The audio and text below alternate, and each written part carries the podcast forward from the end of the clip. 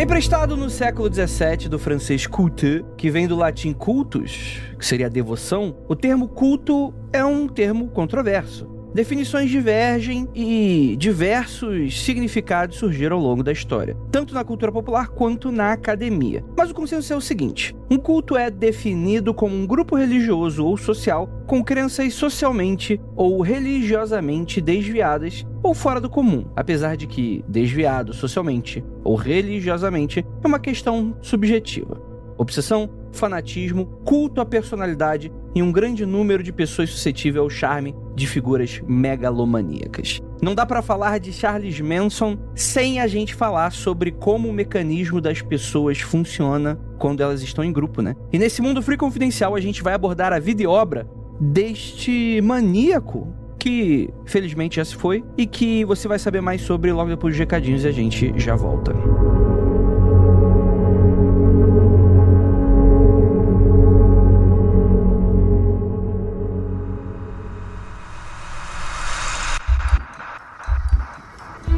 Nada de errado com seu áudio.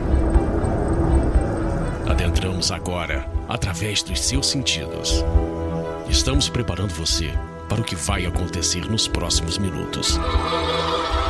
Além do que conhece por tempo e espaço, o contato com algo além. Não conte para ninguém e nunca olhe para trás, pois este é Mundo Freak Confidencial.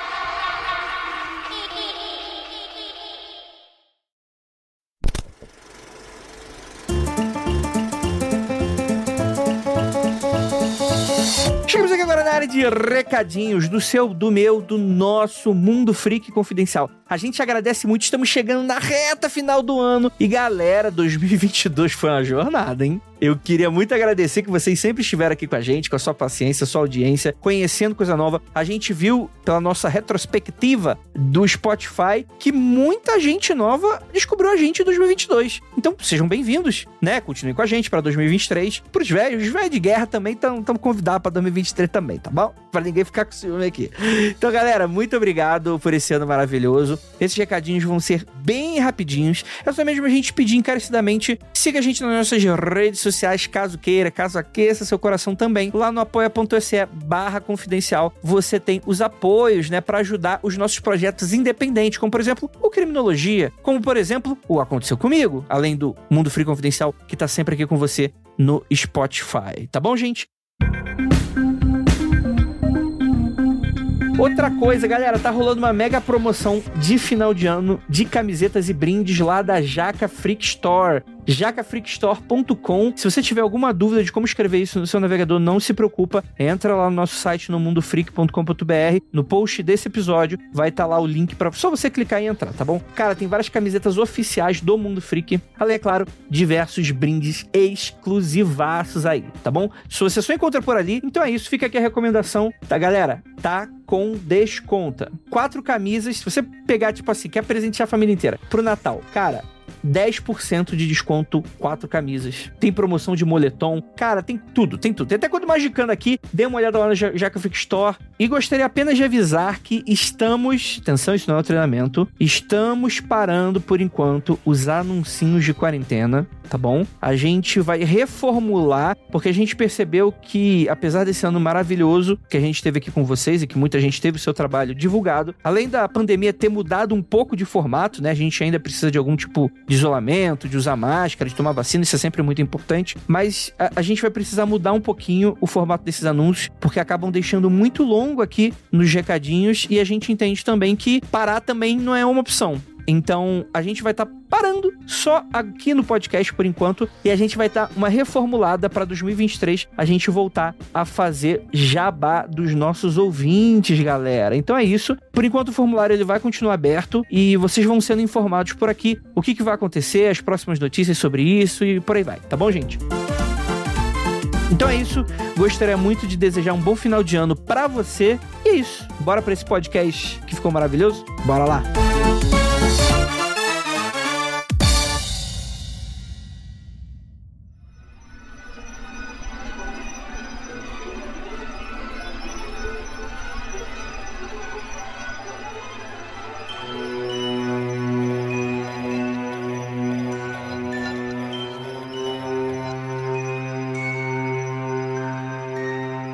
belas noites, queridos ouvintes. Está começando mais um Mundo Free Confidencial. Eu sou Andrei Fernandes e eu tenho um certo distanciamento de agrupamentos sociais ou religiosos que pensam a mesma coisa. Mas é porque eu sou iconoclasta, também conhecido como chatonildo, que dá toda tristeza para as festas de aniversário, né? E temos aqui nossa queridíssima Gabi.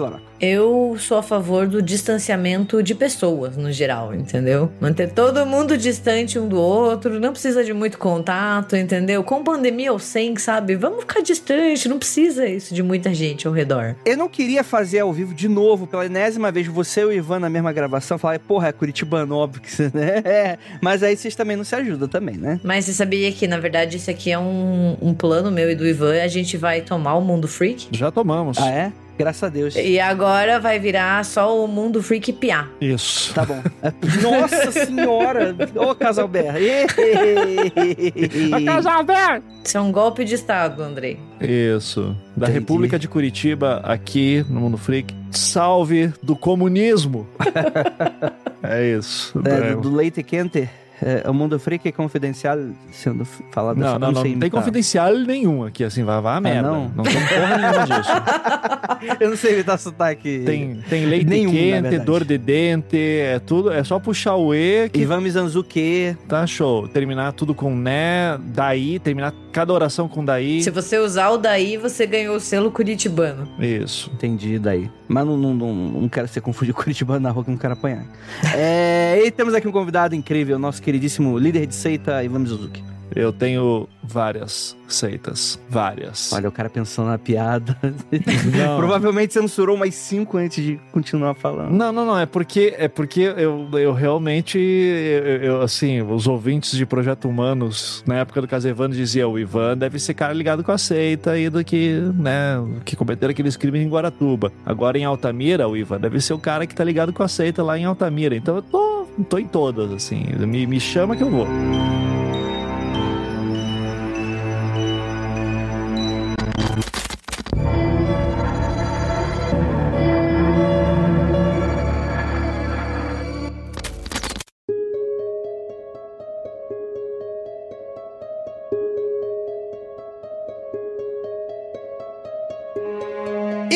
Falar de gente normal, né? Vamos falar de Charles Manson e seu culto, que, cara, Charles Manson, com certeza, mesmo você não conhecendo a história desse ser humano desprezível, você com certeza já entrou em contato com algum impacto cultural, infelizmente, que esse cara tem no mundo, né? Porque ele tá no momento da história e numa, na região em que muitos elementos culturais se convergiam, né? A gente tá falando aqui do final da década de 60, onde a gente vai ter desde, sei lá, pensando em cinema, aquelas ficções científicas louconas, movimentos culturais, não só culturais, como de música também, dos hippies, amor livre, né? Essas coisas, né? A gente tem uma rejeição à guerra, né? A gente tem muita coisa rolando aí e que também vai dar espaço para a década de 70, né? A década de 70 só existiu porque existiu antes da década de 60. E a gente tá falando sobre um cara que ele, infelizmente, foi ícone dessa época também, né? Porque ele foi uma curva de rio para diversas dessas culturas, né? Inclusive muitas controvérsias, crimes e, por que não, contradições, né? Quer dizer, alguém do movimento hippie que prega ódio, né? Isso seria meio co- contraditório, né? Se bem que a gente hoje vive na época dos contraditórios, né? E, cara, é uma figura bastante interessante. Que época a gente tá, Gabi? A gente tá em 2022, Andrei. Tá bom. É difícil, né? É difícil começar assim já, porra. O cara chama convidado pra fazer pergunta óbvia desse jeito, daí todo mundo brilha também. Tem esse, esse poder aí do host. Né, Que dia é hoje? Terça-feira. Porra, o cara manja. Leandro Carnal é assim, né? Nossa, né? O céu azul, né? Antes que o Andrei me chute do mundo freak e nunca mais me deixe pisar aqui, né? Eu acho que quando a gente fala em Charles Manson, a gente pensa muito no- nos assassinatos, obviamente, né? Porque foram assassinatos muito impactantes, principalmente ali envolvendo a Sharon Tate, esposa do Polanski, que tiveram impacto cultural posterior, mas o contexto histórico também de, de tudo que se desenvolveu eu acho muito importante, né? A gente tá falando de, de anos 60, que é teoricamente a época do, do paz e amor, né? A gente tem, quando a gente pensa em anos 60, não sei vocês, mas a gente pensa em movimento hippie, né? A gente pensa em direitos civis, a gente pensa em movimentos sociais como o despertar da segunda onda do feminismo, o movimento negro, né? O movimento que na época era o movimento gay, hoje é um movimento mais LGBTQIA+, né? Mas tem, tem todas essas disputas, né? Todos esses grupos sociais e o Charles Manson, ele se insere ali dentro do que a gente consideraria, entre aspas, os hippies, né? Porque eu não sei muito bem se ele era... Ele não prega paz e amor, né? Assim, tipo... Ah, não, mas com certeza ele foi influenciado, né?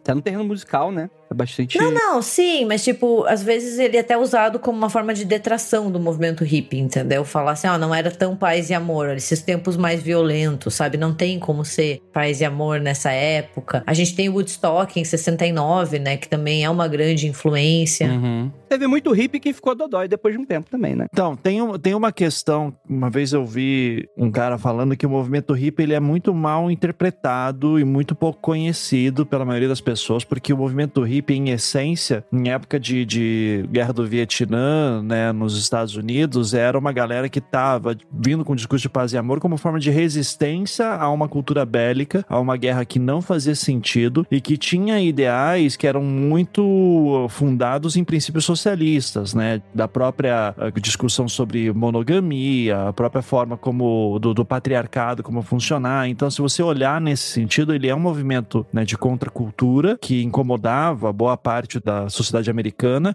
e que teria sido feito chacota nos anos seguintes justamente para desmoralizar o, o, impacto político que teve. Porque se você olhar no, no, no plano geral, pô, cara, Woodstock, né? É um, acho que é um grande exemplo, assim, pessoas você tinha hippies que, uh, que iam resgatar jovens que não queriam ir para o Vietnã e davam abrigo para os caras e tudo. Então, existe um, um, momento ali também, né? Isso muito ligado, claro, também a, a uma classe, classe média americana branca. E, e, por outro lado, também que tem a ver com, aqui, com o Manson, né? Esse caldeirão todo. É, você vai ter a, a, as guerras né, raciais, né? As disputas raciais que estão acontecendo nos Estados Unidos e que daí o grande ícone acaba sendo os Panteras Negras, né? Que daí acaba também inspirando isso. Então, o, o, o, final dos anos 60 nos Estados Unidos são esse momento de ebulição uhum. de uma uhum. contracultura que está tentando dar novas vozes a, a, a, toda essa efervescência cultural. É um momento muito interessante, assim, né? De, de você pensar ali de tudo que tá acontecendo. É aquela velha piada do, do o cara vira, era hippie nos anos 60, depois virou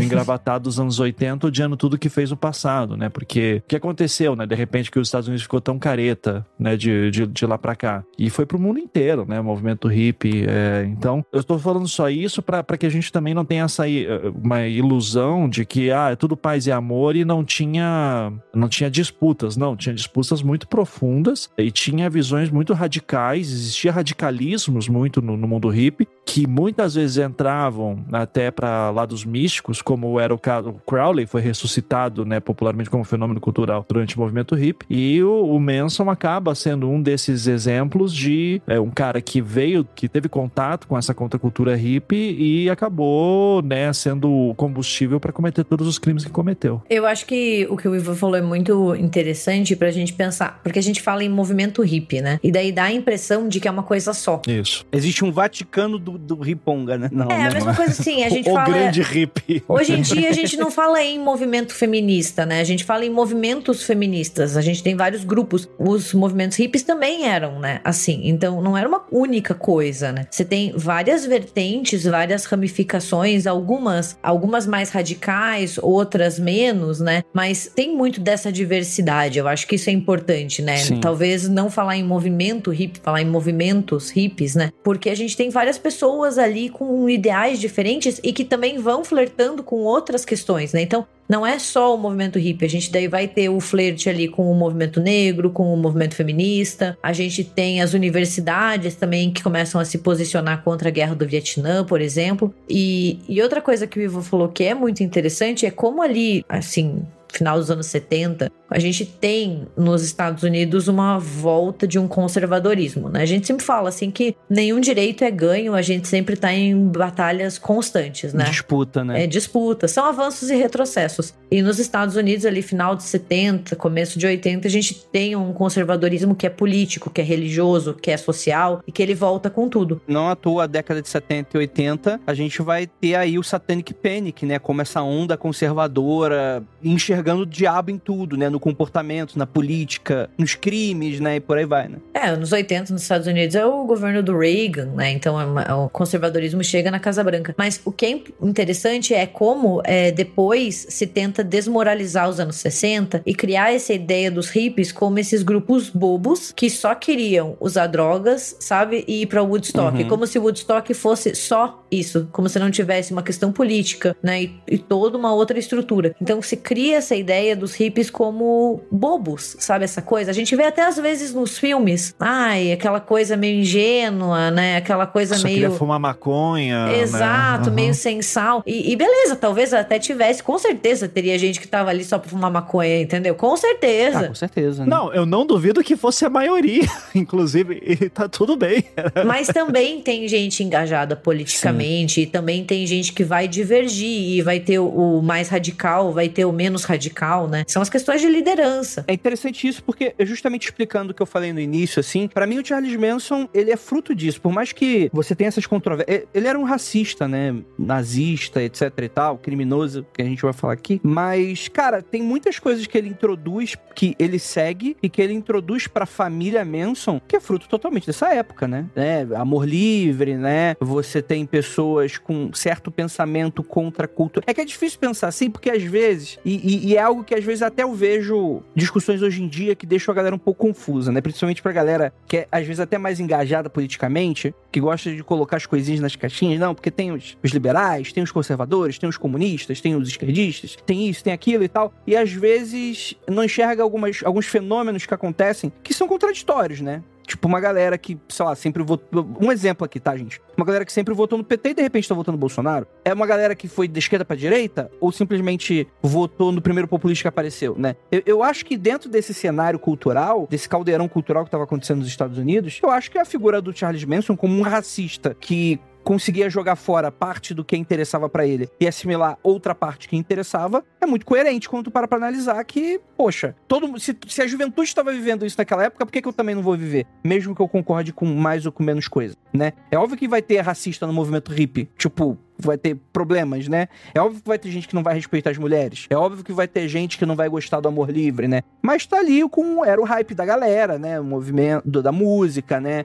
Ficar junto com, com a galera que, que você curtia, né? Era a vanguarda da época, né? Todo adolescente quer ser essa coisa do, do contracultural, né? Anti-establishment, né? Então, sei lá, né? Pra mim é algo que é, dificilmente o Charles Manson, da maneira como a gente conhece, da maneira como ele impactou culturalmente, funcionaria fora dos hippies, pelo menos dessa forma como a gente conhece. Não sei. É a impressão que eu tenho. É, mas tem um, um- A questão dele ser hippie estar perto disso, acho que é, é- é quase um, um detalhe, né? O que tá mais interessante aí, que é um momento. Eu tinha um professor que falava uma coisa ótima. Se você quiser ir para uma religião nova, evita qualquer coisa que veio da Califórnia nos anos 60, 70, sabe?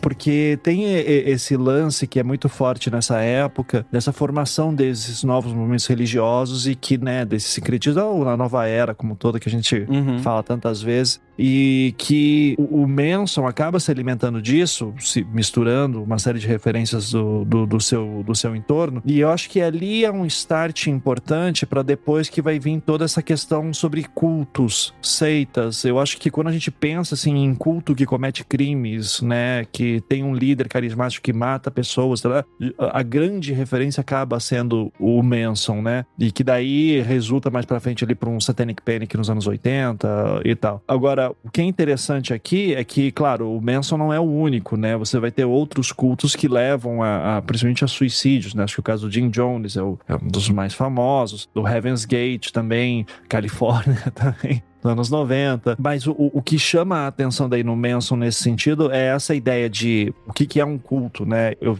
venho estudando esse tema já faz alguns anos. Ele tem esse cara assim que é meio que tipo o bambambam bam, do assunto, que é o Steven, Hass, Steven Hassan, né? Ele tem, eu tô até com o livro dele aqui na mão, que é o. eh, só tem em inglês, é Combating Cult Mind Control combatendo o controle da mente de cultos, né? E ele é um cara que ele era do Reverendo Moon, né? Ele era da seita do Reverendo Moon. E daí ele se radicalizou, depois ele se se desradicalizou, então hoje ele meio que faz cursos, palestras, escreve lá e, dá aulas em universidades sobre é, como é que é comportamento de culto. E uma coisa que ele fala muito, assim, é que geralmente tem esse líder que é muito carismático, que te puxa para isso e ele faz você perdendo a sua identidade aos poucos e se afastando das pessoas com quem você tinha alguma relação prévia e você não, uma coisa que é muito importante que determina um culto é você não consegue sair de lá, né? Existe uma, um, uma questão que te prende lá, especialmente com uma questão de, de controle mental mesmo, que é por, daí ele faz toda uma análise de psicologia social, enfim, comportamental, e daí ele determina, né, deixa eu até ver certinho para não falar merda, mas ele fala aqui de, de quatro tipos de cultos principais, né?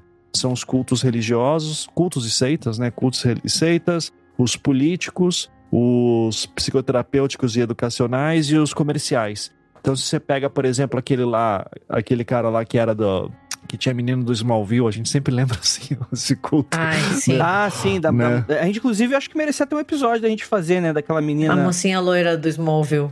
Isso, que daí teve esse documentário no, na, na HBO que foi foda pra caralho, assim, também, sobre. Aquilo ali era um culto comer, super comercial, assim, sabe? Tipo, olha, como que você melhora na sua vida, como é que você. ia no esquemão de pirâmide e tal, só que daí tinha um lance ali que de um culto sexual em torno da figura do líder, né? E o Manson, ele já vai pra um lado, né, dentro dessa perspectiva, de um lado político com uma alta conotação religiosa também, né? Você pode misturar isso. E aqui a gente tem que também fazer essa velha, a velha diferenciação, né? Culto, na sociologia da religião, faz muito tempo que eu tive essa, essa literatura, assim, mas sociólogos da religião, geralmente, cita culto como uma. É um fenômeno histórico comum que acontece sempre. O cristianismo nasce como um, um culto, uma seita, né? Do judaísmo. Então você tem um grupo de pessoas que faz parte de um grupo majoritário, eles são minoritários, eles têm ideias diferentes, eles saem daqui, eles criam um secto, né? Uma cisão ali dentro, uma seita que tem aquelas ideias, e à medida que aquela- as pessoas vão se identificando e aquilo vai se alastrando e vai crescendo, em algum momento pode virar uma,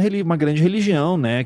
Que domina como É, o cristianismo acho que é o maior exemplo disso. o cristianismo é um grande exemplo nesse ponto. Então, assim, eu sempre tento falar: olha, existe a definição acadêmica, histórica, né? Quando você está olhando a definição de cultos e seitas, e existe daí essa definição mais que é Sim. o que a gente entende a partir de um fenômeno do século XX, mas que já tem referências lá no século XIX e XVIII. Na Idade Média, própria conceito de seita é um outro lance que a Igreja Católica usa para perseguir hereges, né, para manter uma ortodoxia, mas você já tem aqui essa ideia do- dos anos 60, dos anos 60 principalmente, dessa ideia da formação do culto como algum lugar que faz uma lavagem cerebral e você faz tudo que o teu líder faz. E eu acho que essa é a grande. É o que torna o fenômeno dos Charles Manson tão, eh, tão curioso se estudar, né? O Manson em si, ele não matou ninguém. Eu acho que esse é, é o que mostra o poder do culto, né? do- da- de uma seita como essa. É ele instruir as pessoas dentro de uma visão de mundo que ele tem, as pessoas acreditam piamente no líder. E elas vão lá e cometem crimes horrorosos, que como os que fizeram, né? Então, Sim. Qual que é o crime do Manson? Foi uma indução ao crime? Foi o, qual- o que, que ele faz exatamente? É, é um caso curioso de se ver. E o cara nunca saiu da prisão, né? Morreu preso. E muitas vezes ele é tratado em equivalência com serial killers, né? É, Inclusive até naquele falso senso comum, né? Que a gente já cansou de quebrar aqui no Mundo Free Confidencial, quando a gente fala sobre serial killers no geral, né? Existe essa mítica de que pessoas muito inteligentes, muito carismáticas, e vão sendo jogadas tudo nesse bolo. Charles Manson é uma pessoa muito carismática. Mas não é uma pessoa muito inteligente. E não é um serial killer. E isso é interessante ser deixado bem claro, assim, né? Eu fico imaginando também como é que se deu esses meandros desse processo, assim. É porque o que o grupo dele fez foi uma coisa muito odiosa, né? Então, é, é- é muito fácil. Se fosse qualquer pessoa, talvez que, sei lá, talvez tivesse cometido crimes menos graves, né? Ou algo desse sentido, talvez fosse até difícil condenar o cara dependendo por alguma coisa, né? Quando tu para pra analisar nesse aspecto, assim, né?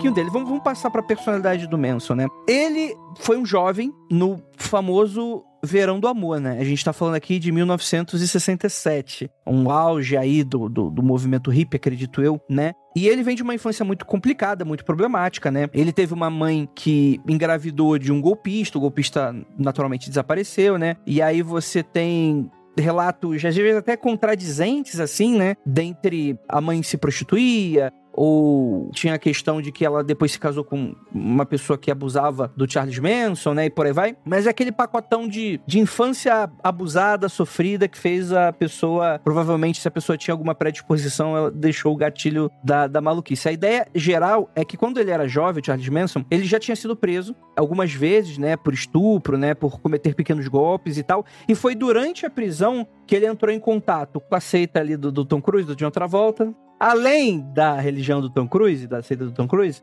também ele entrou em contato com essas religiões do fim do mundo, né? Com, essa, com essas ideias. A gente tá aí chegando no final do século XX, os anos 2000 estão chegando, né? Como diz Nostradamus, como é que de mil passará, dois mil não chegará, né? Tem, tem uns lances meio apocalípticos aí, e você tem diversas religiões e seitas que pregam esse fim do mundo. E com, quanto mais próximo do ano zero de qualquer século, você tem esses doidinhos achando que o mundo vai acabar, que vamos passar por um grande processo, né? De evolução espiritual, coisa nesse sentido. É, na verdade, a ideia de que o mundo vai acabar ela é bem antiga, né? Ela só vai sendo reciclada, porque daí, como o mundo não acaba, as pessoas vão empurrando, né? Mas, mas é algo que, com que a humanidade lida faz muito tempo. E essa questão do apocalipse, né? É, essa mística do apocalipse, ela é muito importante para quando o Manson vai fundar a família, né? Sim. Até porque tem toda. Ele daí mistura muito essa religiosidade, né? Essa, esse misticismo do fim do mundo com questões dos anos 60, né? Né? Como a gente vai ver que daí cai naquilo que ele chama de helter skelter, né? Então ele, ele meio que faz essa grande mistura, até com a ideia, né, de que algumas pessoas diziam que ele era a manifestação de Cristo. Então entra até o cristianismo na jogada, né? É um, é um grande caldeirão de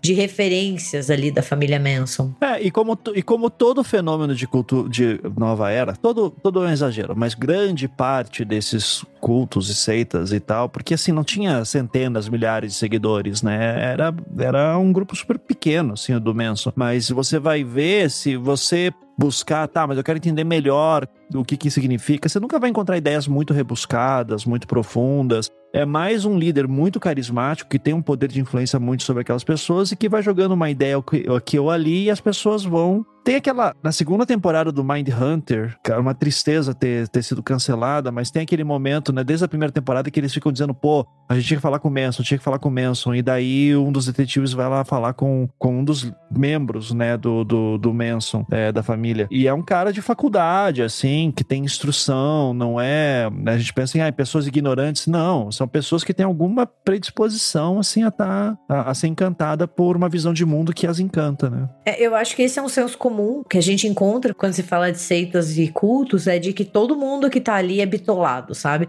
de que todo mundo que tá ali é, é, burro. E pelo contrário, né? As pessoas realmente acreditam, né? Eu, eu lembro muito quando a gente fez um episódio no, no RDM sobre Heaven's Gate, né? Que é muito fácil a gente julgar de fora também essas pessoas como, como ingênuas ou influenciáveis, mas às vezes elas também acreditam tanto, né? Que acaba sendo muito difícil se desprender e quebrar com essa realidade, né? É como se a única coisa que elas acreditam ou que existe está ali. E eu acho que com Manson tem esse caso também pelo fato de que, como o Ivan falou, não era um grupo muito grande, eram cerca de 100 pessoas. Então isso cria uma proximidade com o líder também, sabe? Então o que ele fala é acatado como algo muito poderoso. E a grande maioria das pessoas que entraram no, no culto, né, do, do Manson eram mulheres, mulheres de classe média, assim, jovens, querendo romper um pouco com essa origem até burguesa, sabe? Essa coisa do, ah, eu vou, vou romper com tudo isso. É, vamos, vamos imaginar imaginar que existe um país em que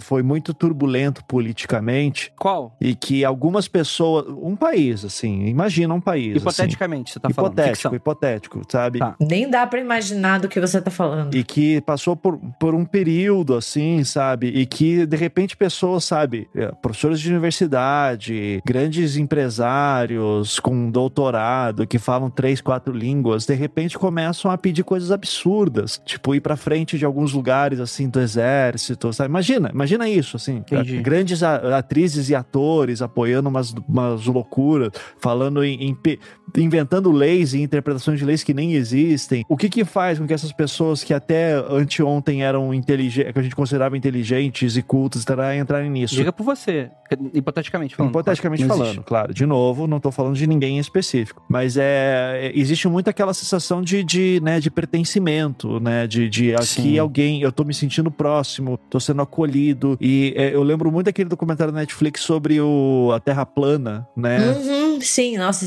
muito bom. Que você via, assim, que existia um mais do que eles realmente acreditarem naquilo, eles gostavam da experiência de estar juntos, uhum. acreditando em alguma coisa que ninguém acreditava. Então eles eram os rebeldes, né? Então, acho que é, é, esse lance de tipo, é, somos nós contra o mundo e, e essa pessoa aqui do meu lado vai pro inferno comigo se for necessário, é uma recompensa simbólica, é, emocional muito grande, de que faz com que depois as pessoas estejam mais suscetíveis a cometer os piores crimes, né? Tanto que, né, pelo menos assim no Mindhunter, não sei até que ponto que aquilo, em teoria o Mindhunter é inspirado em fatos reais, né, mas eu não sei até que ponto que os diálogos realmente são fiéis ao que aconteceu, mas quando lá o agente do FBI tá conversando com um membro da família, né, que tá preso, ele fala, cara, eu não sei, era muito encantador tá ali uhum. com o uhum. cara, o cara falando isso, então ele, ele fazia sentido as coisas que a gente que ele falava, ele tinha um, uma atração assim sobre a gente que era muito grande. Eu, eu, eu consigo entender assim, porque a gente acho que todo mundo consegue quando, sabe,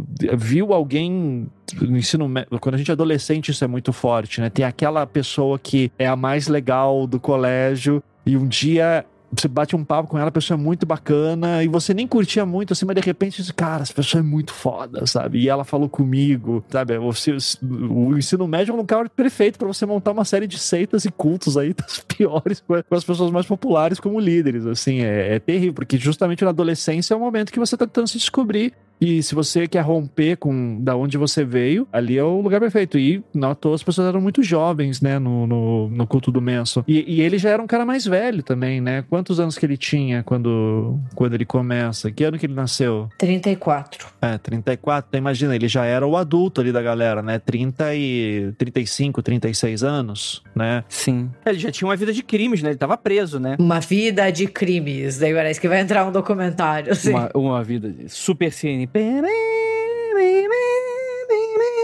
tinha uma carreira musical, né, que ele tentou fazer. Inclusive aqui, questões paralelas, né, eu acho que a primeira vez que eu descobri sobre Charles Manson foi através da música, por três referências principais, assim. Um foi o Marilyn Manson, né, que eu lembro da MTV explicando ali na década de 90 da onde que tinha vindo o Marilyn Manson. Ele falava que cada membro da banda dele tinha que sempre pegar o nome de uma pessoa famosa e de um serial killer, né? E daí ele pegava Marilyn Monroe e Charles Manson. Daí virou Marilyn Manson, daí virou essa persona aí. Daí você, eu lembro do Guns N' Roses, que eu era muito fã, e o, o, o Axel sempre tinha. Sempre não, né? Mas tem vários shows em que ele usa uma camiseta com a foto do, do Manson, com o rosto do Manson. E o Guns N' Roses mesmo, em 93, lança um disco que é só de covers. 93, 94, chamado de Spaghetti Incident. Uma bosta de disco, assim, horroroso. E, e tinha uma música do Manson lá. E, e, eu lembro, assim, de adolescente ficar olhando e ficava tipo, por que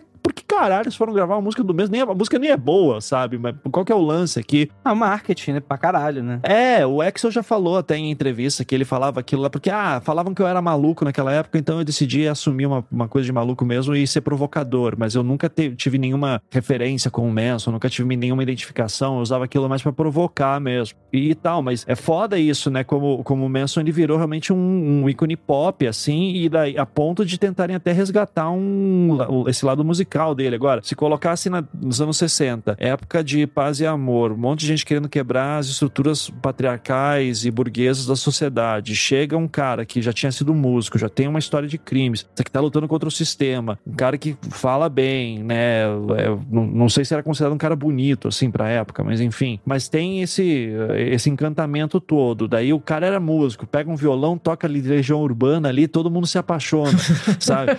Então, é, é, é essa figura encantadora. Então era. E daí, de repente, o cara consegue colocar na sua visão de mundo os Beatles, né, cara? Eu acho que isso que é aqueles papos de. Vocês já devem ter passado por isso, sabe? Mas é, principalmente quando mais jovens, que hoje já todo mundo aqui macaco velho, né? Já tá, já tá cansado, não, já não gosta de pessoa. Mas eu lembro muito da sensação, assim, de ser adolescente eu me encantava muito quando rolava uma conversa assim de que tinha alguém ali no grupo que manjava de alguma parada mística ou de alguma história religiosa, espiritual. Uhum. E daí, como era gostoso você passar horas ouvindo aquelas histórias e discutindo, e você pensar, pô, no mal posso esperar pra gente ter esse encontro de novo para conversar sobre isso, sabe? Essas coisas misteriosas, essas, essas explicações sobre coisas que eu não sei. Isso já numa época que a gente já tem acesso a muita informação, mesmo sem internet uhum. nos anos 90, né? Mas eh, imaginar isso nos anos 60, em que a informação era ainda mais difícil e que daí aparece esse cara falando tantas coisas sobre fim do mundo e juntando com uma referência, pô, que tá na nossa cara, que são os Beatles, né, cara? E daí e o cara é músico e o cara não sei o quê. Deve ter sido para essa galera realmente alguma coisa muito. Ah, e mais né? que isso, né? São nesses momentos. Assim, os Estados Unidos não viviam uma convulsão social, né? Mas, mas esse processo grande de, de contracultura e de, de ruptura, né? As pessoas provavelmente estavam muito perdidas, né? Com esse rompimento, com o que veio antes, né? Com, poxa, e agora? O que, que vai ser da gente? Para onde a gente vai, né? Então, acho que é muito fácil você se ver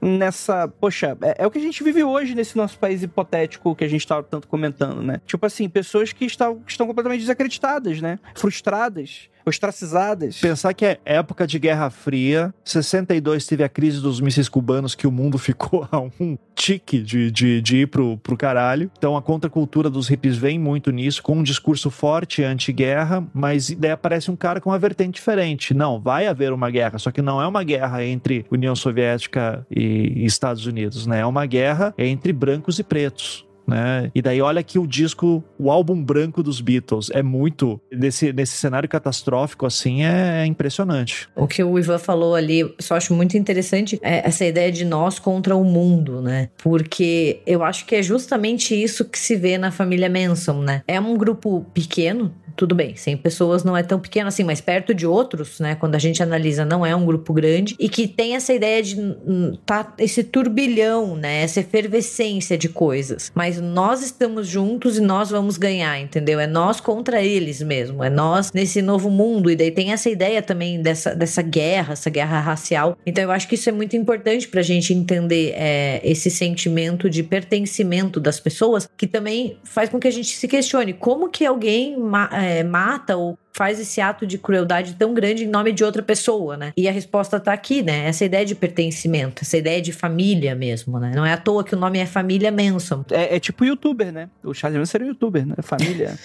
família Manson, né? Tá que pariu. Tô mentindo? Fala mesmo.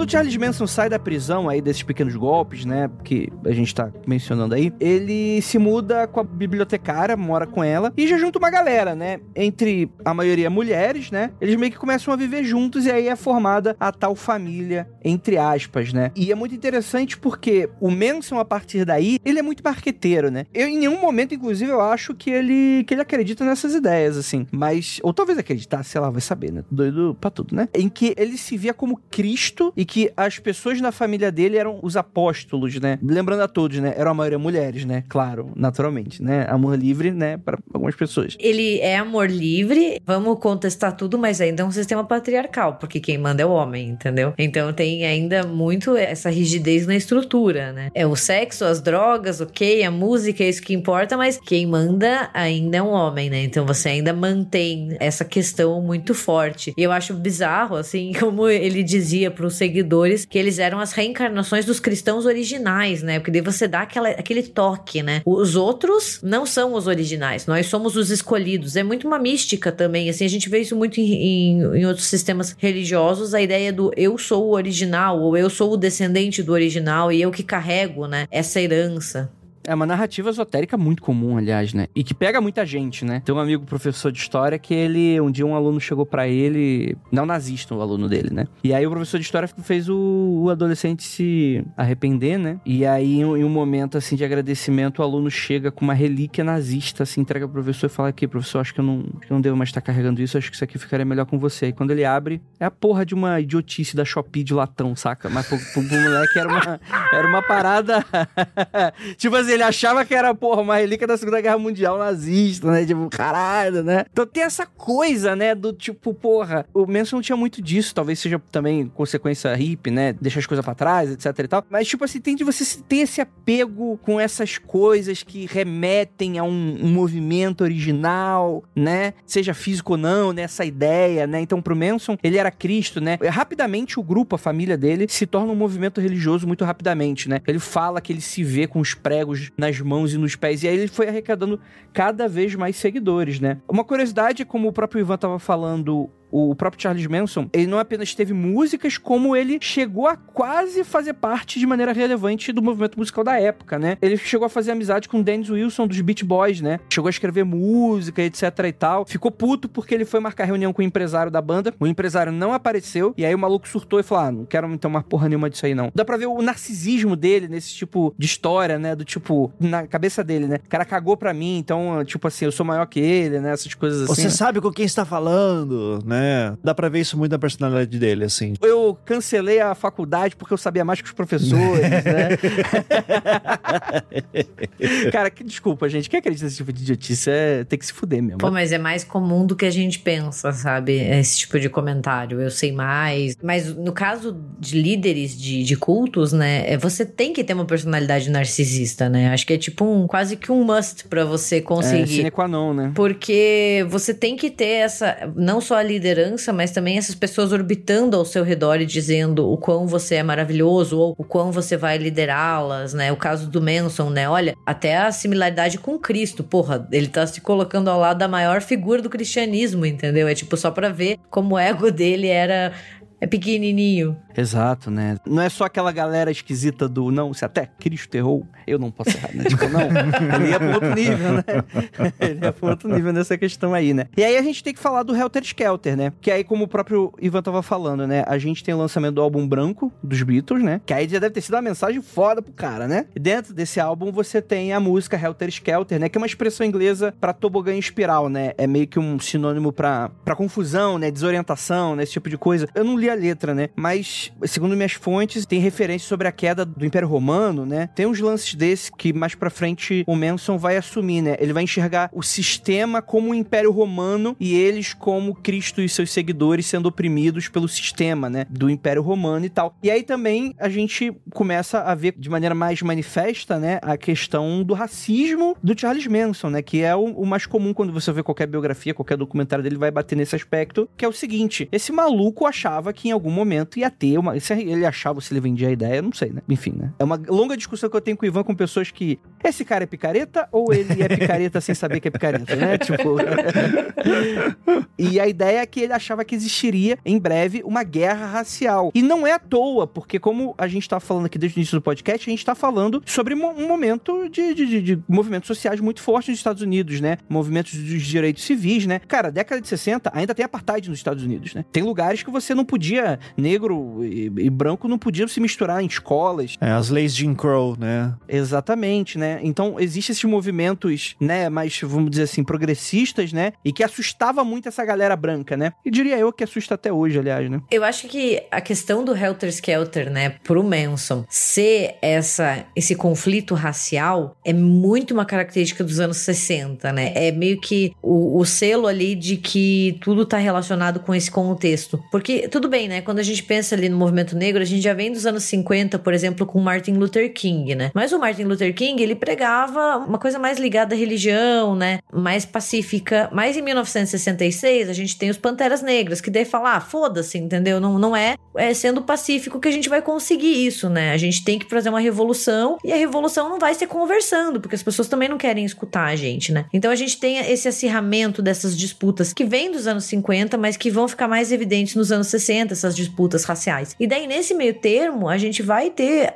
o pânico moral, né? Que é aquele medo que, nossa, os brancos vão perder o seu espaço, né? Os negros vão invadir as nossas casas, os negros vão fazer o que a gente fez com eles, entendeu? Mais ou menos que o medo de que o opressor vire o oprimido, né? Mas o Manson, ele bebe muito desse medo, entendeu? Ele vai ali, claro, com um racismo explícito, né? Afinal, ele era um cara racista, mas ele também surfa nessa onda, né? De dizer assim: olha, vai ter uma guerra racial, entendeu? E vai ser uma guerra muito complicada, a gente tem que tomar cuidado. Então, é, o momento, assim, é muito propício para isso que ele tá falando. É uma lógica que existe até hoje, né? Quer dizer, o movimento negro, ele quer, como é que é? Acirrar disputa, ele quer vingança, né? Fica aquela coisa, aquele racismo difuso, que assim, para quem conhece, não é difuso porra nenhuma, né? Mas fica aquela coisa meio tipo assim, a pessoa não fala que não gosta. A pessoa fala que não, na verdade, estão querendo dividir a sociedade, né? Porque somos todos iguais, e somos todos iguais, né? Está ficando muito violento. É sempre assim esse discurso. E é pro movimento feminista, é pro movimento LGBTQIA, é pro movimento negro. É sempre esse medo, assim. E é um, o medo do opressor, sempre. E é sempre aquela coisa, não, porque tá ficando muito radicalizado, vai ter uma guerra. As feministas vão obrigar a gente a fazer aborto, sabe? Umas coisas assim. Você fica, cara, não, entendeu? Só que as pessoas caem nisso, né? Elas compram esse discurso contrário ao movimento social. E a gente vê isso hoje. Imagine isso então nos anos 60, quando tudo era ainda mais incerto, né? Não sabia como iam ser as coisas, né? Ah, eles estão roubando nossas famílias, eles estão destruindo nossos lares. Era muito comum esse, esse tipo de, de pensamento. Total, total. A ideia é mais ou menos essa, né? Ele achava, né? Ou ele vendia que esse movimento ia ser, tipo assim, já tava para acontecer um movimento apocalíptico da galera dos negros e, e por aí vai, né? Que vai pegar a galera toda, né? E por aí vai, né? E a ideia é que ele foi radicalizando cada vez mais a galera, né? Essa coisa iminente, né? Do tipo, a gente precisa agir de alguma maneira, etc e tal. E aí tem um, uma fofoca que é muito interessante, que a gente tá citando aqui os Panteras Negras, Panteras Negras, Panteras Negras, e eles têm uma, uma situação meio interessante aqui na questão, né? Existia um, um traficante que o Manson, ele, ele, tem algum rolo com esse traficante, ou tava devendo dinheiro para ele, alguma coisa. A questão é que o Charles Manson, ele tenta assassinar esse malandro. E o cara, porra, era preto, né? E o que que acontece? Quando ele falha, o Charles Manson fica com o cu na mão. Do tipo, cara, vai ter alguma reação, esse cara vai me matar, ou esse cara vai me denunciar, etc e tal. E aí é onde que ele teria se radicalizado ainda mais por essa questão de culpar, tentar culpar os Panteras Negras, né? E aí existe meio que uma certa controvérsia que alguns especialistas de Charles Manson vão falar, não, o Charles Manson, ele era mesmo picareta, né? Ele armou todo esse circo porque ele tava com medo, por algum motivo ele era extremamente paranoico, igual certos ex-presidentes de países hipotéticos, né? Que ele achava que os Pantera Negra iam matar ele, então ele tentou incriminar primeiro os Pantera Negra de alguma maneira para tentar fazer isso. Já outros especialistas de Charles Manson falaram, não, ele realmente acreditava isso e esse caso não tem relação necessariamente, né? Não foi um grande motivador, talvez possa ter sido aí um tempero na questão toda. Mas é interessante porque existe ainda esse debate, né? Se de fato Charles Manson acreditava de maneira tão efusiva com relação a essas coisas que ele vendia ou não, né?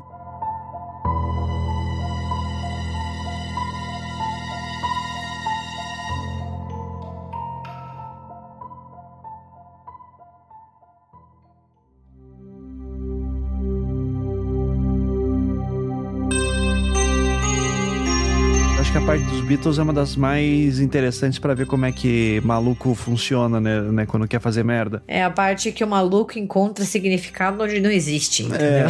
É, é exato. Assim, né? Eu, eu, gosto muito de Beatles e eu já gastei um, um, uma parte considerável da minha vida estudando sobre. Esqueci boa parte, mas o Helter Skelter, que é a, música aí que o Manson mais se baseia para fazer suas ideias, né? Faz parte desse disco do álbum branco, né? O White Album, que é um disco cheio de, de questões super interessantes, né? Salvo engano, é o único disco duplo dos Beatles eu posso estar enganado, mas quase certeza que é isso. E é um disco assim que, cara, tem 30 faixas, né? É a época que os Beatles não estão fazendo show, só estão em estúdio gravando. Então, naquele período ali de sete anos de vida dos Beatles, né? Os Beatles é uma banda que não durou 10 anos. Acho que é sempre muito impressionante quando você vê e o impacto que vai ter na cultura musical mundial, né? E eles lançam esse disco gigantesco que é o, álbum branco. E esse disco, né? Ele tem Helter Skelter que tem essa questão do tobogã mesmo, né? Que tanto que a, a, letra é bem isso, né? Quando eu tô em cima do tobogã, eu me preparo para descer e daí quando eu chego lá embaixo eu vou subir de novo. É a música meio bobinha, assim, tal, no geral, mas daí o Paul McCartney fala, né? Que não, que tinha tão significado sobre a ascensão e queda do Império Romano tal. Eu acho que é bobagem. Sei lá, né? Eu acho que é só. É, é divertido, assim, é uma letra divertida, porque ele queria fazer uma música que fosse mais pesadona, porque eles estavam disputando com o The Who, assim, quem fazia a música mais pesada naquele momento. Tanto que muita gente fala que Hotter Skelter seria a primeira música de metal, assim, né? Você vê, tecnicamente falando, tela começa com um misão solto, assim, na guitarra, que tá um pouquinho desafinado, então ela dá um som mais sujo. É uma coisa bem inovadora pra época, né? E tem essa música,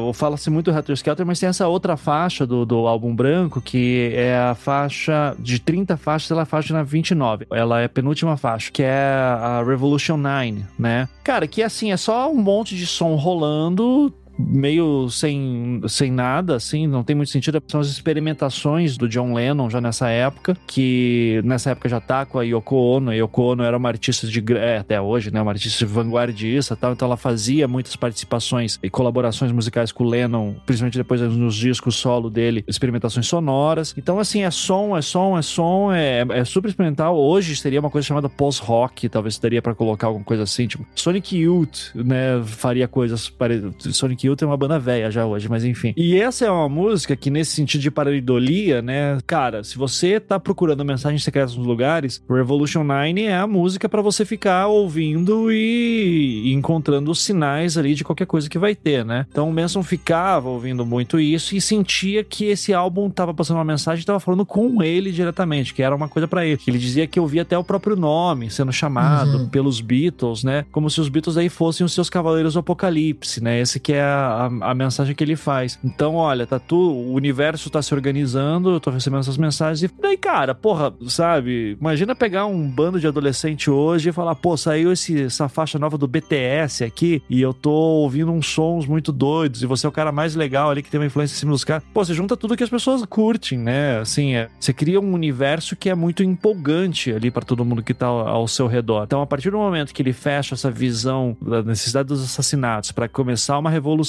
porque tá acontecendo, vai vir essa grande guerra civil. E olha só, os Beatles estão falando isso, você tá ouvindo, você tá numa porra de um deserto na Califórnia, né? Tá ali numa região fechada, uma propriedade privada totalmente fechada, assim, que você, você tá ali naquele grupinho, você não tem muita opção, assim, né? Você nem quer ter outras opções. Aquilo faz sentido para você. Então eu fico sempre muito fascinado, assim, de, de um sentido assustador mesmo, de caralho, velho, os caras encontraram as mensagens que queriam nos Beatles. Isso é muito doido. É aquele lance que eu fico me perguntando se isso afetou o, o Paul McCartney de alguma forma, né? Saber tudo o que aconteceu. Vai um cara falando que foi inspirado nisso, né? Imagina, mano. Que doideira deve ser, tipo, tu ter uma carreira musical, tu, tu é um cara que, porra, independente se você se acha genial ou não, né? Você fica nessa coisa de, pô, quero fazer um bom trabalho, ter uma mensagem para passar pro mundo. É um doido desse, vai e perverte tudo aquilo que você tava fazendo, né? Na Wikipédia tem aqui, né, uma frase do Paul sobre isso, né? Que ele fala: Manson nos interpretou como os quatro quatro cavaleiros do Apocalipse. Eu ainda não entendo qual foi a jogada. É sobre a Bíblia, a revelação. Eu não li, então eu não sei. Mas ele interpretou a coisa toda. Nós éramos os cavaleiros, Helter Skelter era a mensagem e ele achou que podia sair e matar todos por aí. Sim, é, de fato, acho que é uma daquelas coisas tipo, nossa, o pessoal é muito louco, assim, né? Eu, eu, eu sinto isso direto com os meus ouvintes. Eita, rapaz. É, é que a mensagem, ela é jogada e o que as pessoas fazem com ela depois depois foge do controle do artista, né? E é o que acontece aqui, por exemplo, né? Porque os Beatles fizeram a música e o doido do Charles Manson começou a conectar pontos que não existiam. Aqui na, nessa mesma página da Wikipedia tem a, o, o, uma declaração do Manson sobre isso, né? Ele fala assim: Helter Skelter significa confusão. Então é isso, né? Helter Skelter é esse tobogã, mas também é uma, uma palavra que pode significar confusão. Significa confusão, literalmente. Não significa guerra com ninguém. Não significa que eles irão matar outras pessoas. Apenas significa o que significa significa? Helter Skelter é confusão. Confusão está vindo rápido. Se você não vê que a confusão está vindo rápido, chame do que quiser. Não é a minha conspiração, não é a minha música. Eu escuto o que eu relato. Ela diz apareça, ela diz mate. Por que me culpar? Eu não escrevi a música, eu não fui a pessoa que projetou isso isso na consciência das pessoas. Ou seja, ele culpa daí os Beatles nesse sentido. Não, eu só recebi a mensagem, não fui eu que escrevi a música. Doideira, né, cara? Isso é o Manson, assim, o pouco que eu já vi dele, assim, ele é muito esse cara que, assim, sempre sai pela tangente, não, eu não fiz nada, eu só passei a mensagem. É, então era picareta mesmo. Se o cara não sustentou até o final, é picareta. Não, não, não, não, não. é, e a gente tá falando dos Beatles, né? Tem coisa mais pop do que você trazer pra tua teoria da conspiração os Beatles, tipo, porra. Tipo, trazer pra sua conspiração a Pablo Vittar? É isso? É, e a Glória Groove. Eu ia trazer as duas, entendeu?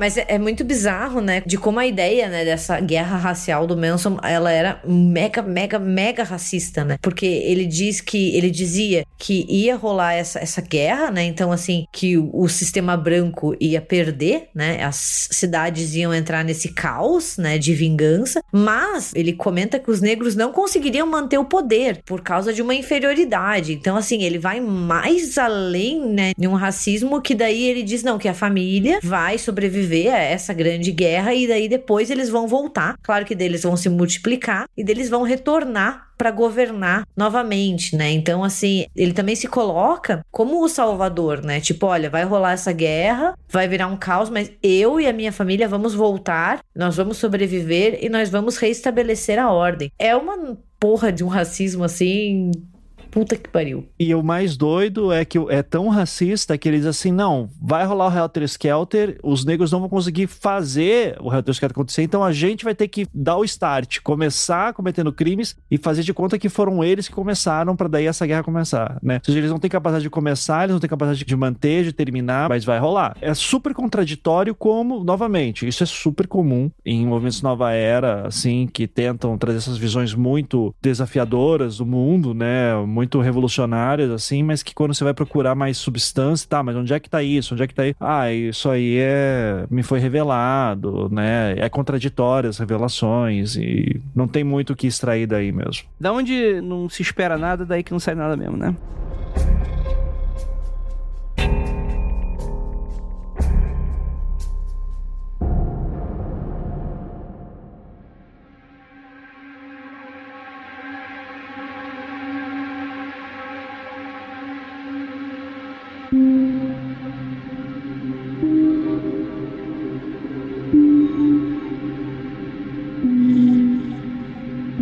Gente tem os assassinatos, né? Que a gente vai falar que em 69 já, né? Que Manson fala pra família, né? Que o Helter Skelter estava pronto para acontecer.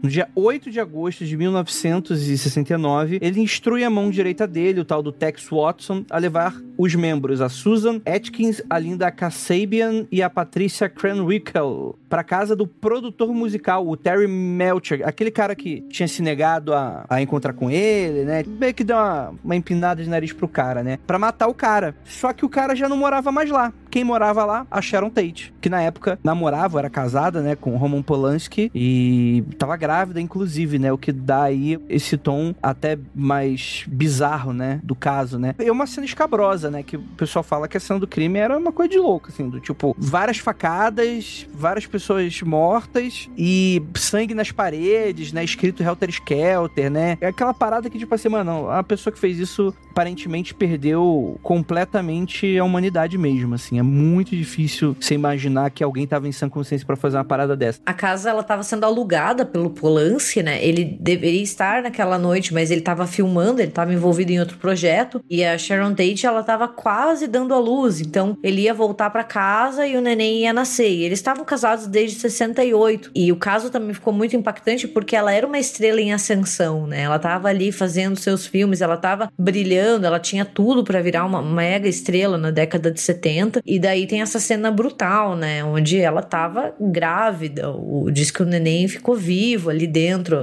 sabe? É muito pesado. As outras pessoas que também estavam, é um, um, crime muito brutal, assim, é um crime muito violento. É aquela violência descabida. É muito horrível, assim. Eu acho que dá aquele mal-estar só de falar. Totalmente, né? E é completamente justificado, né? No dia 9 de agosto, eles invadem a casa do Leno e a Rosemary LaBianca, né? Matam o casal, mano. E, cara, a Rosemary foi esfaqueada 41 vezes. Que, que explica, tipo, saca? É difícil mesmo, né? É complicado isso, né? Assim, nos dois assassinatos eles escrevem na, referências a pigs nas paredes, né? Salvo engano. E isso tem alguma coisa a ver também com o álbum branco. Tem no álbum branco uma faixa chamada Pigs, e que daí o, o Manson interpreta Pigs como sendo os membros do establishment, né? Então a morte aos porcos, morte a isso. É engraçado porque isso me parece alguma coisa da Revolução dos Bichos, né? Do, do Orwell, mas eu não vi, assim, né? Não sou especialista em Manson, assim, tal, sei o, o que tá mais aí por aí. Mas sempre me chamou a atenção, tipo, pô, da Revolução dos Bichos não eram os porcos os caras que mandavam, que daí tinha a história de ah, todos são iguais, mas alguns são mais iguais que os outros, né? Daí tem toda a discussão, né, do, sobre o que ele queria dizer com isso. Mas é uma, pelo menos nesse caso em específico, é uma das profecias, né, das visões, das interpretações do álbum branco que o Manson tinha sobre o álbum branco dos Beatles. Então, nessa ideia de que o Helter Skelter está para acontecer, precisa matar essas pessoas, dá-se a entender que foram negros que cometeram esses crimes, e daí você escreve nas paredes as palavras pig, como se fosse referente às mortes, né, de, de pessoas eh, que precisa se matar, as pessoas são do establishment que são brancos, que são poderosos, e, e aí vai. Daí a guerra racial aconteceria nos Estados Unidos, né? Perfeito, perfeito, perfeito. É, o que falhou miseravelmente, né? Porque não impediram porra nenhuma e eles foram presos no final de 69 mesmo. Por múltiplos homicídios, inclusive o Manson junto, né? Ele não conseguiu meter o louco. Mas peraí, eu vi o filme do Tarantino e lá o Brad Pitt dá porrada em todo mundo com o cachorro. Mas não é isso que aconteceu? É, não tô entendendo. Calma aí, calma aí, deixa eu falar um negócio assim, porque esse filme merda é longo pra caralho, pelo menos a cena é maneira, essa cena do final aí. Não, porra, não, eu adoro esse filme, cara. eu gosto muito desse filme. E sabe o que é foda? Essa cena em específico, até um, uma coisa curiosa, cara. Eu fui para esse filme, eu sabia que tinha alguma relação com a Sharon Tate quando eu via a Sharon Tate aparecendo, e eu ficava muito curioso, assim, tipo, nossa, mas será que ela vai ser morta no filme? Será que ele vai dar uma de, né, que nem ele fez lá com o, o, os Bastardos Inglórios, né? Ele vai reescrever Sim. a história. Você vai construindo tensão, né? Você fala, caralho, o que, que vai acontecer, Jesus amado? Eu fiquei tenso, agora a Anne, minha, minha companheira, ela ficou apavorada, assim. Bom, ela tem todo um histórico com violência urbana também, né? E ela queria sair do cinema, assim. Ela disse assim: não, você me trouxe pra ver um filme que vai ter morte de mulher grávida, você tá querendo engravidar na época, tudo. tipo, cara, foi muito tenso, assim. Tipo, eu, eu, tive uma camada extra de tensão naquele momento. Quando o, o Brad Pitt dá aquele xixi, e daí o cachorro tá. Eu disse, ah, graças a Deus. tipo, me deu um alívio. E, e, isso também é uma coisa, porque eu acho toda a história da Sharon Tate, em específico, eu, eu me. A história da Sharon Tate, acho que todas as certas foram horríveis, mas eu acho que a da Sharon Tate, por ela estar tá grávida, é, é, o que mais pega em todo mundo, né? Ainda mais que era uma puta atriz, né? Porra, tinha feito o bebê de Rosemary, cara, assim. Não, né? ela não fez o bebê de Rosemary. Polanski fez. Não, mas ela não é a atriz do bebê de Rosemary? Não, é a Mia Farrow. Puta que pariu. Então esquece que eu falei, tá? não, ela fez aquele Dança dos Vampiros do Polanski. Ah, tá, tá. Então é isso. Desculpe, tá? Então, perdão, tá? Mas eu sabia que ela tinha. O Polanski tinha dirigido e é isso. Aí ela fez algum outro filme grandão também, cara, além da Dança dos Vampiros. A Vale vale das Bonecas. Tava em ascensão, assim. Tava tudo super em ascensão. Mas enfim, terminou o filme do Tarantino, ver ela viva, sabe? E foi tão legal, sabe? Do tipo, porra, que deu um alívio, assim, tipo, caralho, olha só. E de alguma forma ela sobreviveu, assim, né? E uma tragédia, né? Da, vida real não foi assim, tudo, mas é, foi um filme que no fim eu acabei ficando, eu saí feliz, assim, no cinema, tipo, pô, bacana, né? Então eu tenho um carinho por esse filme. não vou negar, não. O final é bom, então eu passo pano. Tá, isso. Obrigado. Mas eu gosto de irritar fã de Tarantino. Eu sou fã de Tarantino, mas não sou Tarantinete, não, tá? Então. Tarantinete. Pode xingar aí também, que sem problema. Apesar que eu acho que o cara é um puta, um puta escritor. É, o filme longo pra caralho, parece um livro mesmo, de 600 páginas. Chato pra caralho, bicho. Que a pessoa escreveu mais de 100 páginas, já não, já não leio mais. Se não tiver imagem, se não tiver figura, eu não leio. o Andrei, ele é daqueles que pergunta assim, é, no livro, tem imagem? tem figurinha? Mas, mas tem? Sério, sério, tem. cara, e é isso. O cara passou a vida toda na prisão, né? Junto com a galera e morreu na prisão, 2017, né? Doenças, causas naturais e tal. Mas, é, de certa maneira, chega até a ser meio interessante a maneira como esse cara ele virou uma, uma ídolo pop, de certa maneira, né? Por mais que pro lado negativo, mas ele tá muito presente, né? A, a imagem dele, né? Ele com a suástica na cabeça, fazendo careta, né? Ele se torna essa figura, porra, ícone do final do, do século XX, né? É bizarro como desse desses líderes, ele é provavelmente o mais famoso, né? Claro que outros também são, mas ele parece ser, quando a gente pensa em culto, seita. Porra, até quando a gente pensa em Helter Skelter, a música dos Beatles, a gente pensa no Charles Manson, entendeu? É uma coisa que tomou proporções, assim, muito gigantes. Por isso que o cara ficou preso até a sua morte e, né, não, não se deixou criar um grande Yahweh quando ele morreu para não criar mais culto à personalidade, né? E assim, de novo, eu dei aqueles três exemplos, dois o Guns N' Roses e o próprio Marilyn Manson, né, como artista. Agora, se pensar, cara, segunda temporada do South Park de 98, tô vendo aqui, o episódio 16, Feliz Natal, Charlie Manson. Vai tomar no curso South Park também, né, cara? O South Park é foda, né, cara? É. Tipo... Meu Deus do céu, muito debilóide. Em 89, várias vezes quando você procura por Charles Manson vídeos assim dele, tem umas entrevistas que ele dá, a maioria delas sai de um documentário lançado em 89 chamado Charles Manson Superstar, né? E esse documentário, o nome é uma referência direta, né, ao musical do Jesus Christ Superstar. Jesus Christ Superstar. Que é do Andrew Lloyd Webber. E uma curiosidade, a gravação em al... No, que tem o filme, né? Mas o, o álbum original, quem faz Jesus Cristo é o Ian Gillan, vocalista do Deep Purple. É uma das coisas mais aleatórias, assim, que eu acho muito bacana. E eu lembro que lá por 2009 eu fui ver uma peça que era Charles Manson Superstar, que contava a história do Manson e tal e da família como uma peça de teatro. Aqui em Curitiba, não sei se essa peça teve em mais lugares, mas ela pega o mesmo nome desse documentário, de 89. Então, assim, é um, é um ícone pop, né, cara? É um ícone pop e daí, quando você vai olhar mais de perto, é isso. O cara é um serial killer, ele é um líder de culto, o que, que ele faz e por que ele chama tanto atenção. Eu confesso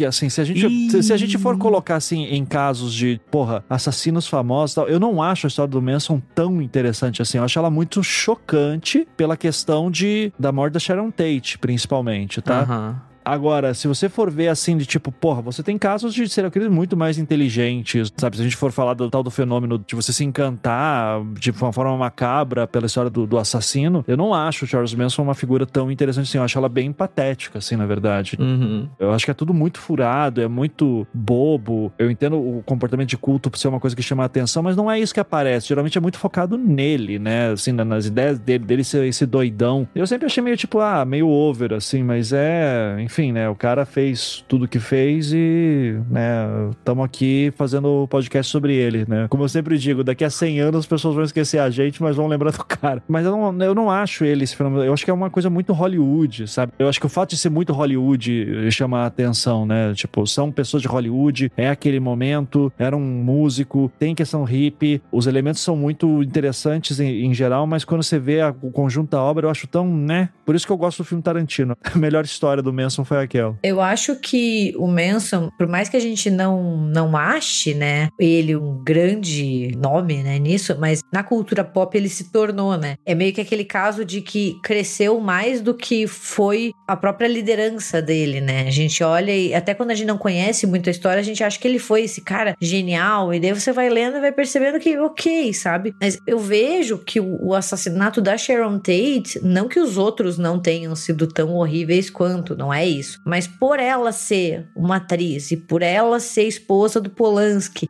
que também estava bombando naquela época, né? Ele tinha acabado de fazer o bebê de Rosemary em 68 e por ela estar tá grávida, né, já em estágio quase final da gravidez, deu para esse caso uma vida ainda mais longa e um tom ainda mais impactante, né? Não que o resto não seria. E o americano gosta desse fenômeno midiático, né? É, e daí todo mundo fica em cima do Polanski depois meio que aquela coisa do luto, sabe? Do luto público. Todo mundo quer saber o que ele tá fazendo, como que ele tá se sentindo, sabe? E os conservadores americanos, religiosos, cristãos fervorosos, né, deitaram e rolaram, né? É. Pô, o cara faz filme louvando o diabo, olha o que aconteceu né, sofreu a própria consequência. E depois o Polanski ainda vai fazer merda pra caralho, né, cara? Porra, daí isso, isso é outra história, assim, que olha. É, talvez a menos controversa da carreira dele, né? Comparado com o que vai depois, né? Cara tá banido dos Estados Unidos, né?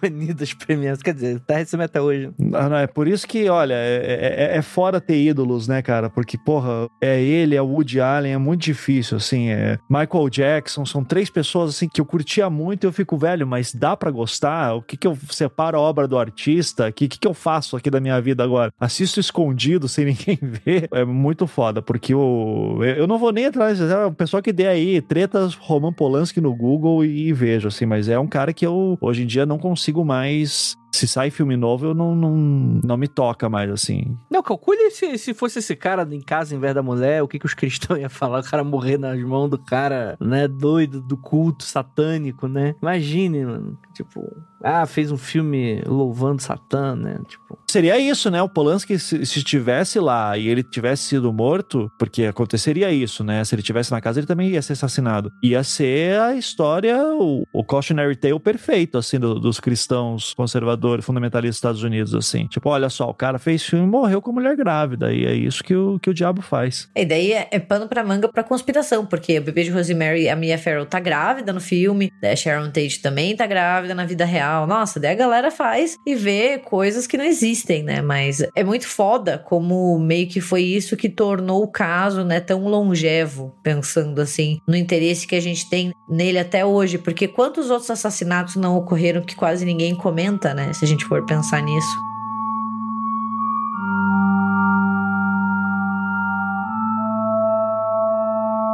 Então é isso, gente. Falamos sobre a vida e infeliz obra de Charles Manson. O que, que você tem a declarar? O que, que a gente esqueceu? Conta pra gente lá nas redes sociais, deixa um comentário. E é isso, gostaria muito de agradecer a presença maravilhosa da Gabi. E, Ivan, quer fazer um jabá? Eu sei que você tá precisando. Desculpa, esse momento eu preciso. Eu preciso rir. Bota meu nome no Google aí se você precisar de alguma informação. Caralho, né? Joga meu nome no Google. Andrei, na próxima participação de podcast, a gente fala assim: joga meu nome no Google, tá? Não parece nada. É. Porra, já participei daqui um milhão de vezes, caralho. Participei em momentos que isso aqui era muito. que ninguém conhecia também. O cara não era nem do Spotify aqui. Quem te viu, quem te vê. Ignorei e-mail do Andrei na primeira vez que ele me convidou para gravar. Ignorei. Calma aí, deixa eu. Eu não tenho mais esse e-mail, infelizmente. Qual era o tema mesmo? Eu tava lançando um livro, meu, meu livro lá, ah. 2014, o Até o Fim da Queda. Daí você disse: Ô, oh, meu nome é Andrei, eu tenho um podcast. Daí eu falei: ai, todo mundo tem podcast hoje em dia, 2014, isso, né? Todo mundo tem podcast hoje, o que, que esse cara tá entrando em contato aí e tal. Daí eu, eu não respondi, mas depois eu fiquei, pô, aquele cara foi tão bacana, nem eu devia responder. Daí depois, de alguma forma, a gente ficou amigo, não, não me lembro como. Não me lembro como que a gente se, se juntou. Não sou seu amigo, não. Não sei o que você tá falando, inclusive. Então, deixa eu botar meu jabá aqui, então, tá? Uh, arroba Mizanzuki nas redes sociais e eu tenho um podcast chamado Projeto Humanos, ouve lá. Obrigado, beijo. Só queria falar, vou dar uma dica para quem quiser fazer marketing das coisas. Nunca comece um e-mail com meu nome é Andrei. Isso parece muito bundão, né? tipo, meu nome é Andrei. Parece um menininho de 12 anos lá. Oi, tio, meu nome é Andrei. É assim, ó. Sou Andrei, sou autor, host do maior podcast do Brasil. Isso. E demanda a sua presença aqui. Na... É assim que você começa o e-mail. Meu gente. nome é Andrei. Eu tenho um podcast. você quer ser meu amigo?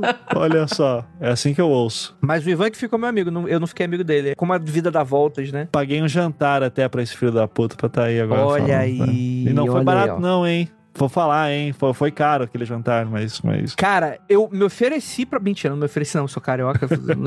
os caras não falar que vai rachar, não vai rachar, não. Enfim, gente, é, é isso. Bastidores.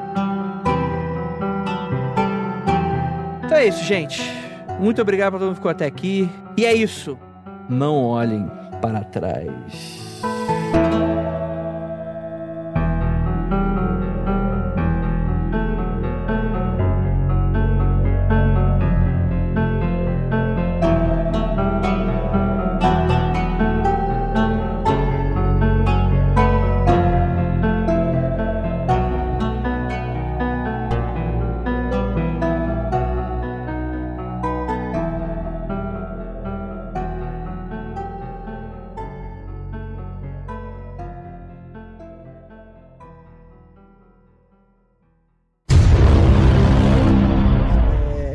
Bastidores. Pede pra Gabi dar o jabá dela, né? O seu grosso do caralho. Ela já é do Mundo Freak também. Ela não tem outro podcast, não. É concorrência, a gente não fala. Não tem, né? Não tem outro podcast, não tem rede social, não tem. Ele não gosta, eu não posso falar. Se eu falar qualquer outra coisa, o Andrei me bate, então não posso falar nada. A Gabi, o Gabi, eu agora vou ter que fazer uma expose, que a Gabi é uma safada. Por que, que é uma safada? Caralho. Pesado isso, hein? Todos os temas que eu falo, me chama pra gravar RDM, ela não me chama. Nossa, esqueci de te responder no WhatsApp, né? É verdade. É. Viu só? Só porque quando ela me chamou, eu não assisti o filme. É muita sacanagem. Mas, isso. Ivan, me escute, tá? Ah. Beleza, vive falando, eu chamei ele. E dele chega na gravação e falou assim: Ah, eu não escutei, eu não assisti esse filme. Ah, não, eu não chamo mais. Não, não, eu, não, calma aí, calma aí, chamo mas deixa eu deixa- Não, não chamo mais, não chamo mais. Não tem, não tem Ela me chama pra gravar Massacre da Serra Elétrica. Eu já odeio slasher. Eu nunca tinha assistido nenhum Massacre da Serra Elétrica. Teoricamente, o Massacre da Serra Elétrica não é um slasher, então a sua defesa é infundada. Preconceituoso. Não, não, não, é um não, homem não, não, preconceituoso, um homem do passado. A única obra de ficção que com motosserra que é legal é O Homem Motosserra Chainsaw Man. Assiste no Crunchyroll. é... Jabá aí gratuito aí pra Crunchyroll. É... Eu só queria falar um negócio, Gabi. Você é caluniadora porque eu assisti sim um filme, caralho. São sete filmes, eu assisti o primeiro, caralho. A gente ia falar sobre o mais novo. Aí, Aham. O objetivo era assistir, tipo, o primeiro e o que acabou de sair no começo do ano, né, em minha defesa, pra fazer aquela comparaçãozinha. mas tu não meteu o pau no filme. Por que, que eu vou assistir? Tô de sacanagem. Eu, gente, é, até pedi desculpa publicamente, eu não tive tempo de assistir, mas assisti o primeiro e achei muito legal. Vou pensar numa pauta legal pra te chamar. Ó, já falei, ó, headers. Tá? Vou anotar aqui, calma. Não tá na minha mão aqui. Deixa eu anotar também. Pode ser tanto musical quanto filme original, que eu assisti os dois, porque eu sou. Toda coisa que eu gosto do The Blood, eu procuro tudo Tá bom. pra ver. Até a romantização em quadrinhos. O filme do Death Note, pra eu defender duas horas. Agora sim, agora estamos falando sério. E eu tô falando sério, eu sustento. Pode vir os três contra mim. Eu sustento a defesa desse filme, tranquilamente. Boa. Tá bom. E segundo a Era Croft, não gosta de filme de terror, né? É. Vai ser eu no, no, no, no Mundo Freak defendendo o, o cara lá do ZT. Até esqueci o nome do maluco. É, o... Os céticos são bolados com você até hoje. Toma cuidado. Vai tomar. Ih, olha aí. mundofreak.com.br